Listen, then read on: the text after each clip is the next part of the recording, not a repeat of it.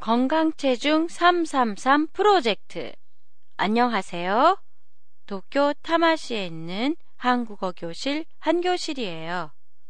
오늘은 건강에 대한 얘기를 해볼까 하는데요. 서울시가 서울 시민의 건강을 위해 333 프로젝트를 개최한다고 해요. 체중을 3개월간 3kg을 감량하여 3개월간 유지하는 것을 목표로 한다는 의미에서 333 프로젝트라고 부르고 있는데요. 서울시가 이 프로젝트를 시작하게 된 이유는 최근 10년 사이에 서울 시민의 비만율이 10%가량 증가했기 때문이에요.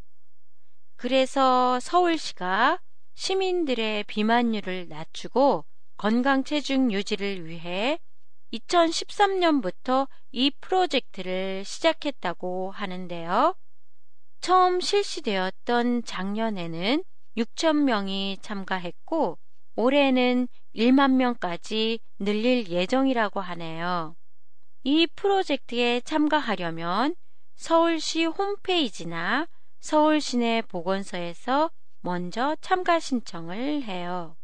그리고 나서 신장, 체중, 체지방 검사와 체력 검사를 무료로 받고 자기에게 맞는 건강 체중을 확인해요. 그 데이터를 가지고 상담원과 상담을 하면서 목표 체중을 설정합니다. 3개월 동안 여러 가지 체중 줄이기 프로그램, gym ball, 걷기 활동, 숲속 요가, line dance, 영양 교육 등에 참가하면서 목표인 3kg의 살을 빼요. 그 후 3개월간 줄어든 체중이 리바운드 되지 않도록 유지해야 해요. 이 프로젝트의 가장 흐뭇한 내용은 한국 야쿠르트의 후원으로 참가자의 줄어든 총 체중과 같은 무게의 쌀을 기초생활자 수급자 등 저소득층 가정에 전달된다고 해요.